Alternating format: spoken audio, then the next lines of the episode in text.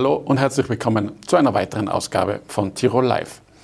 Die Großwetterlage im Innsbrucker Gemeinderat steht eigentlich meistens auf Sturm. Wie heiß der politische Sommer in Innsbruck wirkt, das wollen wir jetzt besprechen mit dem Innsbrucker Bürgermeister. Herzlich willkommen, Georg Willi. Vielen Dank für die Einladung. Herr Bürgermeister, Sie sind jetzt genau 50 Monate im Amt, 50 äh, sehr intensive, turbulente Monate. Äh, haben Sie sich das Bürgermeisteramt eigentlich manchmal etwas leichter vorgestellt? Also danke fürs Nachrechnen. Äh, ja, ich habe es mir leichter vorgestellt. Inzwischen kann ich aber von mir sagen, ich bin wirklich krisenerprobt, weil im Frühjahr 2020 die Covid-Krise kam.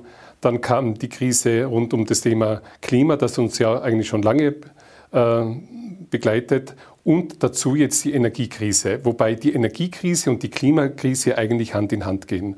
Und ich möchte eben zeigen, dass wir aus diesen Krisen so wie bisher gut herauskommen und gut durchkommen und Innsbruck eine Zukunft hat, wo alle sagen, gut, dass ich in Innsbruck wohne. Und dazwischen hat es noch ab und zu zwischen den Parteien gekriselt oder durchgehend, aber dazu kommen wir vielleicht später noch. Wollen Sie 2024 nochmal antreten als Bürgermeister? Ja, ich möchte weil ich äh, mit neuen Mehrheitsverhältnissen nach den nächsten Wahlen mehr Tempo in die Umsetzung gerade jener Projekte stecken möchte, die wir brauchen, um aus der Klimakrise herauszukommen. Und es ist ein völliger Umbau unserer Stadt von einer autozentrierten, fossil energiebetriebenen Stadt hin zu einer nachhaltig gebauten Stadt mit viel mehr Grün, mit viel mehr Aufenthaltsqualität für die Menschen, dass die sagen, ich fühle mich in der Stadt wohl. Das Auto muss von seiner Wertigkeit zurückgestuft werden zugunsten der Lebensqualität der Leute, die hier wohnen. Bevor wir zur Hitzemetropole Innsbruck kommen, ganz noch eine andere Frage. Glauben Sie, dass 2024 gewählt wird oder früher? Es wird 2024 deshalb gewählt, weil einige Parteien werden Verluste hinnehmen müssen und damit sie die jetzt schon haben, wird die Periode ausgesitzt und ausgesessen. Kommen wir aber zu den Themen. Sie haben es schon gesagt, die Hitze hat Innsbruck in den vergangenen Tagen äh, fest im Griff gehabt. Warum ist es so schwierig, sagen wir mal, Maßnahmen, konkrete Maßnahmen sofort zu treffen, um die Stadt zu kühlen? Ich sage jetzt mal Fassadenbegrünungen, Bäume in der Stadt und so weiter. Das Problem ist, dass das alles bauliche Maßnahmen sind und bevor ich Bäume setzen kann in eine Straße, muss ich Autos rausräumen, zum Beispiel einen ganzen Parkstreifen. Es gibt dafür fertige Pläne, aber jedes Mal, wenn ich komme mit dem Anliegen, einen Stellplatz weniger, dann gibt es einen riesen Aufschrei von den rechtskonservativen Parteien. Und das müssen wir ändern und das möchte ich ändern nach den nächsten Wahlen. Es geht ein bisschen was, also der Messepark zum Beispiel ist ein sehr gutes Beispiel. Am Boznerplatz werden wir zusätzliche Bäume pflanzen können am Alois-Lucker-Platz werden wir kühlen, aber das Tempo ist zu langsam. Und damit wir ein höheres Tempo zusammenbringen, müssen wir die Bremser aus dem Gemeinderat hinausbringen, damit eine neue Mehrheit da anderes möglich macht. Aber gerade diese anderen Parteien werfen Ihnen und speziell den Grünen auch immer vor, dass ausgerechnet Sie die Zubetonierer seien. Das hat die FPÖ erst jetzt vor kurzem wieder verlautbart. Ja, da muss man nur in die Ingenieur-Etzel-Straße schauen. Ja. Richtig ist, wir mussten da Bäume herausnehmen, um die neue S-Bahn-Haltestelle zu ermöglichen. Aber überall dort, äh, wo wir jetzt das rekultivieren, entstehen mehr Bäume in größeren Erdtrögen mit mehr Erdreich zur besseren Kühlung, damit auch größere Bäume entstehen können. Reichen solche Maßnahmen überhaupt aus, wenn man sich den Klimawandel insgesamt anschaut? Nein, wir brauchen noch viel, viel mehr. Wir müssen viel mehr äh, setzen auf weg von fossiler Energie. Wir müssen viel mehr in die Dachbegrünungen gehen, wo Dachbegrünung nicht geht, äh, Photovoltaikanlagen. Das heißt, wir werden eine Stadt sein müssen, wo wir uns die Energie, die wir brauchen, selber vor Ort produzieren. Bei uns ist das primär Wasserkraft, die die IKB schon hat, und Photovoltaik. Und das Zweite, wir müssen den Verbrauch fossiler Energieträger, und das ist Erdöl und Erdgas, also Benzin und Erdgas, wegbringen und umstellen auf Umweltwärme und auch Umweltkälte. Wir haben ja das große Glück, auf einem riesigen Grundwassersee zu stehen den da in uns bringt und da kühlendes Wasser zur Verfügung zu haben. Aber wenn ich Sie richtig verstehe, dann rechnen Sie erst mit einem, einem Wechsel, sagen wir mal, in, in, dieser Strategie ab 2024 mit einer Neuwahl, also mit einer mit ja, der dann ich mache immer wieder Anläufe, dass wir ein Stück weiterkommen. Wenn das niedergestimmt wird, dann erzähle ich den Leuten draußen auf der Straße, ich bin ja viel unterwegs, hätten wir gern gemacht, wurde von der rechtskonservativen Mehrheit verhindert. Und äh, Ich hoffe, dass bis zum Wahltag der Eindruck entsteht, mit denen ist keine Zukunft zu bauen. Daher wählen hoffentlich die Innsbruckerinnen und Innsbrucker anders. Das, was ich auf der Straße erlebe, zeigt eindeutig in diese Richtung. Aber müssen Sie sich das nicht selber auch hinterfragen, dass Sie es nicht schaffen, andere Mehrheiten zusammenzubringen? Na, weil äh, ich versuche mit Argumenten und der ganzen Kompetenz, die die Rathausbediensteten auch mitbringen, äh, Vorlagen umzusetzen. Und dann werden die abgelehnt, oft aus äh, dem Willen heraus, Hauptsache, es, es, ist nicht so, wie es der Willi haben möchte. Äh, da merke ich einfach Widerstand, der nicht fachlich begründet ist, sondern weil manche meinen, äh, sie müssen mehr ins Auswischen. Innsbruck hat jetzt einen Wohnungsnotstand ganz offiziell verkündet. Der ist auch österreichweit medial sehr breit debattiert worden. Ist das nicht letztlich nur ein PR-Gag? Wirklich eine neue Wohnung bringt uns das nämlich nicht. Auf den ersten Blick ja. Auf den zweiten Blick entsteht eine andere Stimmung nämlich eine Stimmung für politische Maßnahmen, die leistbares Wohnen erleichtert. Zum Beispiel für die Vorbehaltsflächen habe ich am Beginn der Periode keine Mehrheit gefunden. Ich hoffe, sie kommt dann. Jetzt kommt dann die Leerstandsabgabe, wo wir es durch grünen Druck erreicht haben, dass die in Innsbruck verdoppelt wurde, damit das Signal ist, leerstehende Wohnungen sind unerwünscht. Und wer eine hat, soll sie bitte dem Markt zur Verfügung stellen, damit durch mehr Wohnungen am Markt der Preis sinkt. Drittens, äh, gegen Spekulation vorgehen. Da hängt es an den Gemeinderatsparteien, wie viel sie einem Investor zugestehen. Und ich bin gern bereit, Investoren entgegenzukommen, wenn sie im Gegenzug der Allgemeinheit einen Teil der neuen Wohnungen als leistbare Wohnungen zur Verfügung stellen. Und dann das wichtigste Instrument, kommunaler Wohnbau, so viel geht. Wir haben derzeit 17.000 Wohnungen, die die Stadt vergeben kann, bezogen auf 77.000 Haushalte. Wien hat da einen ganz anderen Schlüssel, nämlich einen viel besseren Schlüssel rein städtischer Wohnungen. Wo soll dieser kommunale Wohnbau ähm, in künftig äh, passieren? Gibt es da, gibt's da schon Pläne? Ja, wir haben zwei große Entwicklungsgebiete. Das ist einmal Bradl Süd und das ist draußen bei den Harterhofgründen. Einiges wird auch beim, beim Sandwirt gehen, aber wir brauchen mehr davon. Beim äh, Kampanareal sind wir im Zeitplan jetzt. Aber natürlich, wir brauchen mehr Flächen, um mit kommunalem Wohnbau, wo die Mieten rund um 8 bis 9, 10 Euro liegen im Schnitt, ja, mehr Menschen helfen zu können, bis hinein in den Mittelstand. Warum haben Sie eigentlich was gegen die zweite Wohnwerberliste, die jetzt eine Mehrheit im Gemeinderat äh, einbringen will? Es geht nicht um die Frage einer zweiten Liste. Es geht darum, können wir auch dem Mittelstand leistbaren Wohnraum zur Verfügung stellen?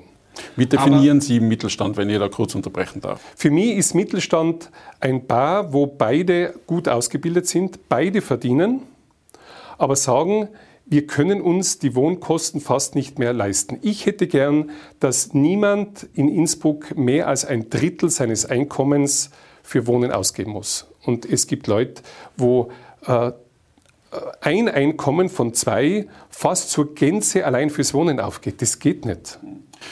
Glauben Sie, dass es vielleicht in Zukunft sogar einen Effekt geben kann, dass man die Wohnungen leichter vergeben kann, weil es extreme Abwanderung in Innsbruck gibt? Das glaube ich nicht. Nein. Äh, ich möchte Abwanderung entgegenwirken, aber dass es eine ganz große Abwanderung äh, gibt, glaube ich deswegen nicht, weil Innsbruck als Stadt unheimlich attraktiv ist. Was ist Ihr Ansatz für einen Mittelstand hinsichtlich der kommunalen Wohnungen? Mehr kommunaler Wohnbau, und äh, bei allen Projekten zu versuchen, mit den Investoren zu verhandeln, dass sie uns einen Teil ihrer neu geschaffenen Wohnungen zu leistbaren Konditionen geben. Wir hatten jetzt unlängst ein Projekt, da hat der Investor gesagt, er will, ich glaube, es waren 50 Wohnungen mehr bauen, haben wir gesagt, okay, aber 25 gehen an uns. Vergabe durch die Stadt zu leistbaren Preisen. Wenn man aber weiß, brauchen solche Projekte sehr lange. Das heißt, die Wohnungsnot in Innsbruck wird noch einige Zeit so bleiben. Ja, also äh, Entspannung sehe ich nicht, sondern äh, es liegt jetzt an uns und am Gemeinderat, mutige Schritte zu setzen, wissen, dass nicht von heute auf morgen sich alles ändert, aber zumindest die Weichen in die richtige Richtung zu stellen. Würden Sie sagen, dass man heuer, also in der aktuell laufenden Periode, eigentlich zu wenig derartige Projekte auf den Weg gebracht hat? Na, wir, wir sind sogar über dem Plan, was wir uns äh, als damalige Koalition vorgenommen haben. Wir sind noch nicht im Plan beim Studentenwohnungen, aber auf einem guten Weg. Also bis jetzt haben wir rund 1500 neue Wohnungen äh, in dieser Periode übergeben können. Das ist nicht wenig. Kommen wir noch zum Tempo 30. Das ist in Innsbruck auch immer heftig diskutiert, wie eigentlich alles, das heftig diskutiert wird. Ähm, warum braucht es in Innsbruck flächendeckendes Tempo 30? Aus Ihrer Sicht? Aus meiner Sicht gehen alle modernen Städte, die auf Lebensqualität achten, in Richtung Temporeduktion. Aus zwei Gründen. Es ist sicherer und wir haben weniger Lärm. Äh, wir haben jetzt diese Veranstaltungsreihe durch die Stadt und unsere Fachleute erklären unheimlich gut, wieso das so viel Sinn macht. Und wir sollten zu einem strukturierten, hierarchisierten Straßennetz kommen. Wir haben auf der einen Seite die Bundes- und Landesstraßen, da hat der Gemeinderat keine Zuständigkeit. Würde auch nicht Tempo 30 dann kommen. Genau, ja, mit einer Ausnahme schon, dass im innerstädtischen Bereich eine Landesstraße durchaus einmal 30 haben kann. Aber das restliche Straßennetz hat in, in, in Wahrheit zwei Kategorien, Sammelstraßen und Erschließungsstraßen. Und wir sollten wenige Sammelstraßen haben, wo die größeren Verkehre fließen. Dort soll gerne 50 bleiben. Aber der ganze große Rest sind Erschließungsstraßen. Und wenn wir viel mehr von diesen Straßen haben, wird der Verkehr auch flüssiger. Er fließt in Summe langsamer, leiser, er ist sicherer, aber er ist flüssiger, weil wir zum Teil auch Ampelanlagen herausnehmen könnten. Und wir haben, das zeigt die Karte, schon relativ viele Tempo 30 äh, Zonen und Straßen, aber zwischendrin immer wieder Reste mit, mit 50. Das führt zu einer unruhigen Geschwindigkeit und niemand versteht es. Und daher wollen wir dieses große Netz an Erschließungsstraßen zu 30 km/h-Zonen machen. Also der Fleckerteppich soll weg. Genau, also aus einem Fleckerteppich heute soll eine strukturierte Geschwindigkeitsanwendung kommen. Fast alles 30 die Sammelstraßen 50 und dann haben wir noch die Autobahn, aber die ist außerhalb. Spielt Ihnen die aktuelle Klimakrise und die Energiekrise da diesbezüglich eigentlich in die Hände? Absolut. Ich bin froh darum, dass die Leute äh, da mitgehen und die Veranstaltungen in den Stadtteilen zeigt, dass die große Mehrheit der Innsbruckerinnen ja schon viel weiter ist wie Teile unseres Gemeinderates. Die haben erkannt, wo es hingeht. Nur die Bremser sitzen jedenfalls zu viele im Gemeinderat. Die Bremser sagen aber oft, dass der Georg Willi auch äh, mitverantwortlich für die Probleme ist. Kritik hört man auch aus der Beamtenschaft. Im Rathaus rumort es immer wieder. Wie begegnen Sie solcher Kritik? Also, wir sind ein Rathausbetrieb mit ca. 1700 Bediensteten. Und wir sind ein Rathaus im Wandel, das sich öffnet. Das ist für einige eine Umstellung. Aber die zwei Hauptkritikpunkte, die es gibt, ist erstens, die Politikerinnen im Innsbrucker Gemeinderat haben zu wenig Vertrauen in die Bediensteten, in die Fachleute im Rathaus. Das wirft man ihnen aber ja, auch aber jetzt langsam. Vor. Wir haben jede Menge Steuerungsgruppen, wo bei rein fachlichen Themen, Stichwort Altstadtpflasterung, da wird politisch mitgeredet. Wozu? Das ist eine fachliche Frage. Also wir haben jede Menge Steuerungsgruppen, wo die Politiker bei Fachfragen mitreden und das ist eine fehlende Wertschätzung für die Fachkompetenz unserer Mitarbeiterinnen. Und das Zweite, wir haben Unmengen an Anträgen und Anfragen. Das führt zu einem riesigen Berichtswesen, zu Anfragebeantwortungen, ellenlang. Das muss alles bearbeitet werden. Und diese Zeit fehlt dann den Bediensteten für andere wichtige Aufgaben. Und daher auch eine gewisse Unzufriedenheit mit dieser Situation. Andererseits kann man natürlich sagen, dass Anfragen natürlich das ein demokratisches. Ein, ja, ist äh, Richtig. Ich will das auch nicht wegnehmen, aber ich ersuche hier, um, um äh, mit Maß äh, vorzugehen. Wenn man wegen 6000 Euro für vier Bänke in St. Nikolaus einen Kontrollabteilungsbericht anfordert, stundenlang im Kontrollausschuss diskutiert, im Gemeinderat. Ja, bitte, wo ist da die Verhältnismäßigkeit zu 133.000 für die Eröffnungsfeier bei, bei Batschakofel? Da sage ich, da hätte man was machen sollen, aber nicht wegen 6.000 Euro für vier Bänke. Hätte das der Oppositionspolitiker Georg Willi im Nationalrat auch so gesehen? Sicher.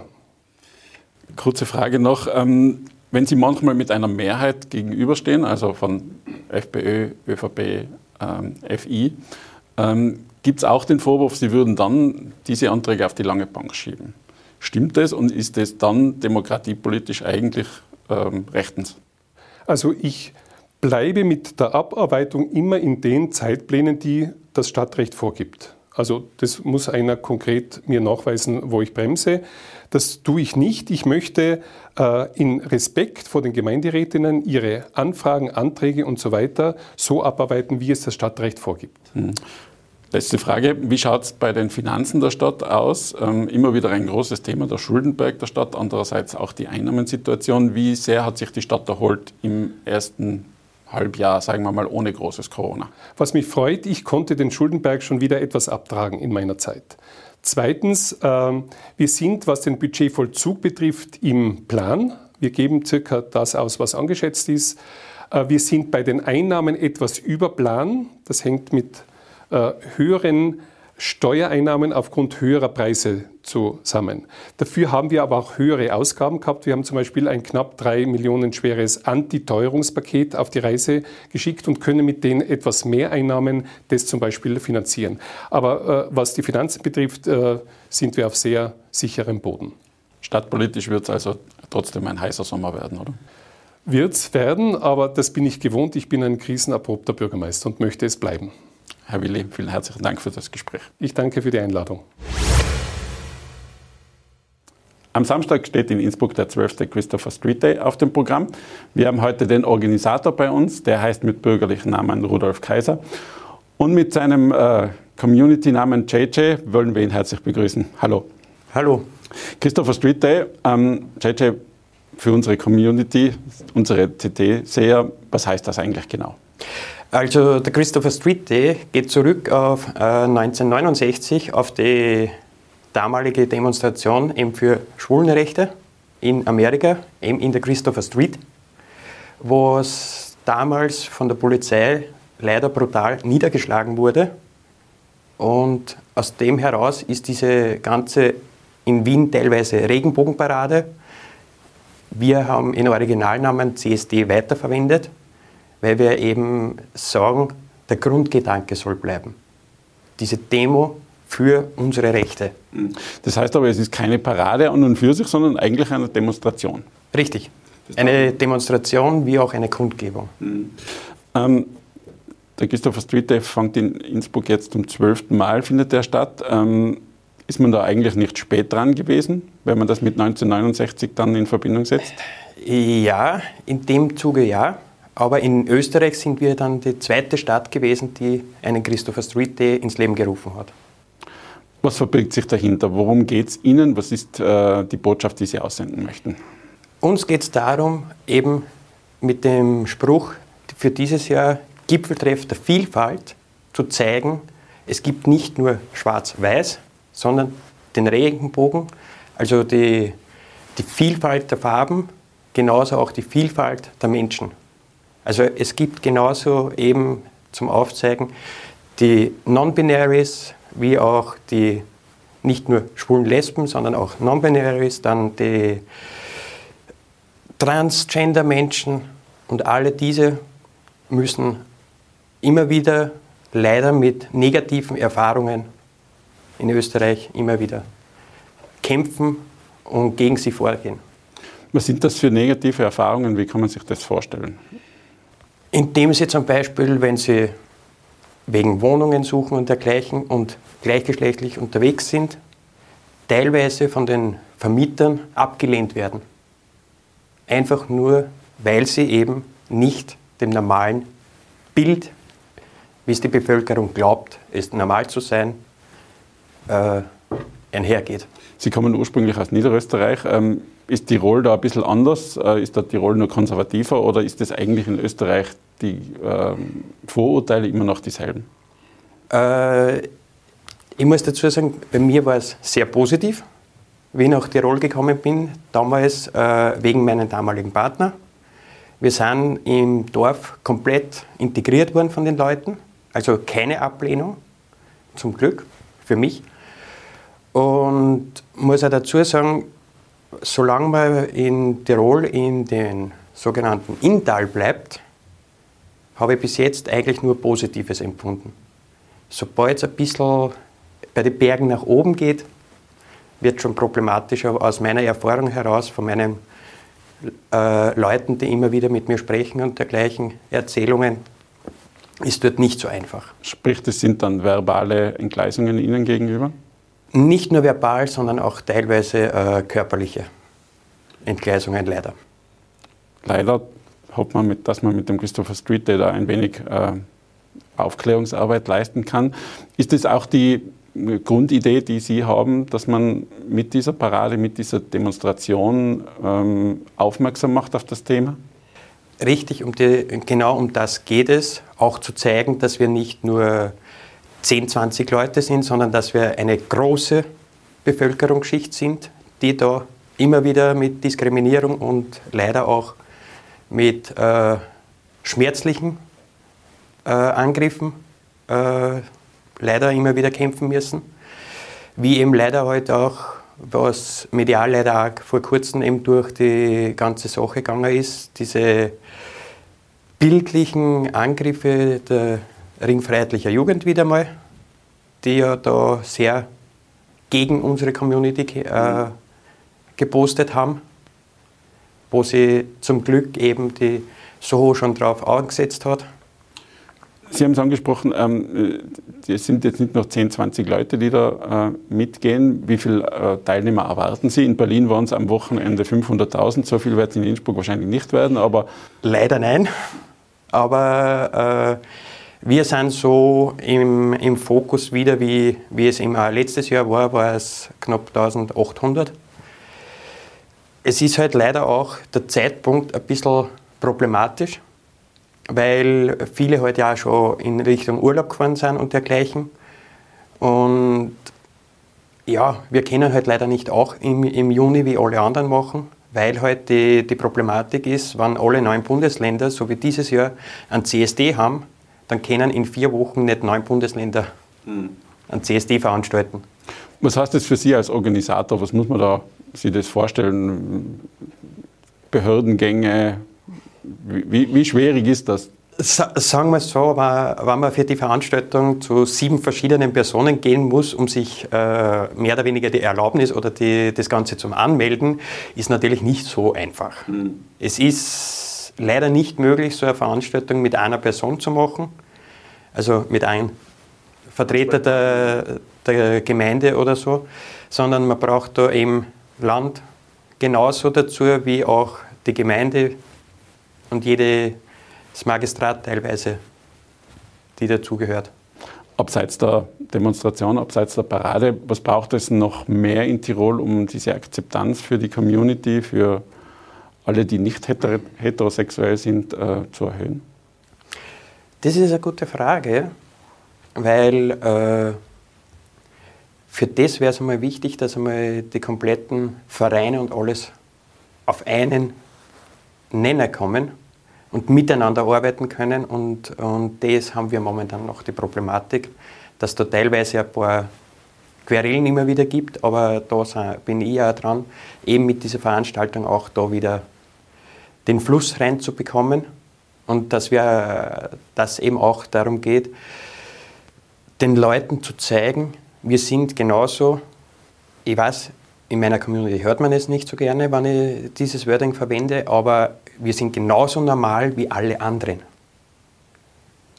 Letzte Frage, was wünschen Sie sich für den Samstag, für den Christopher Street Day in Innsbruck? Schönes Wetter, viele Zuschauer und Mitgeher und dass das Ganze friedlich abläuft. JJ, vielen herzlichen Dank für den Besuch bei uns im Studio.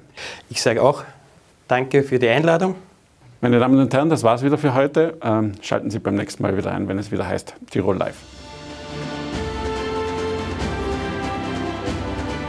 Tirol Live, ein Podcast der Tiroler Tageszeitung. Das Video dazu sehen Sie auf tt.com.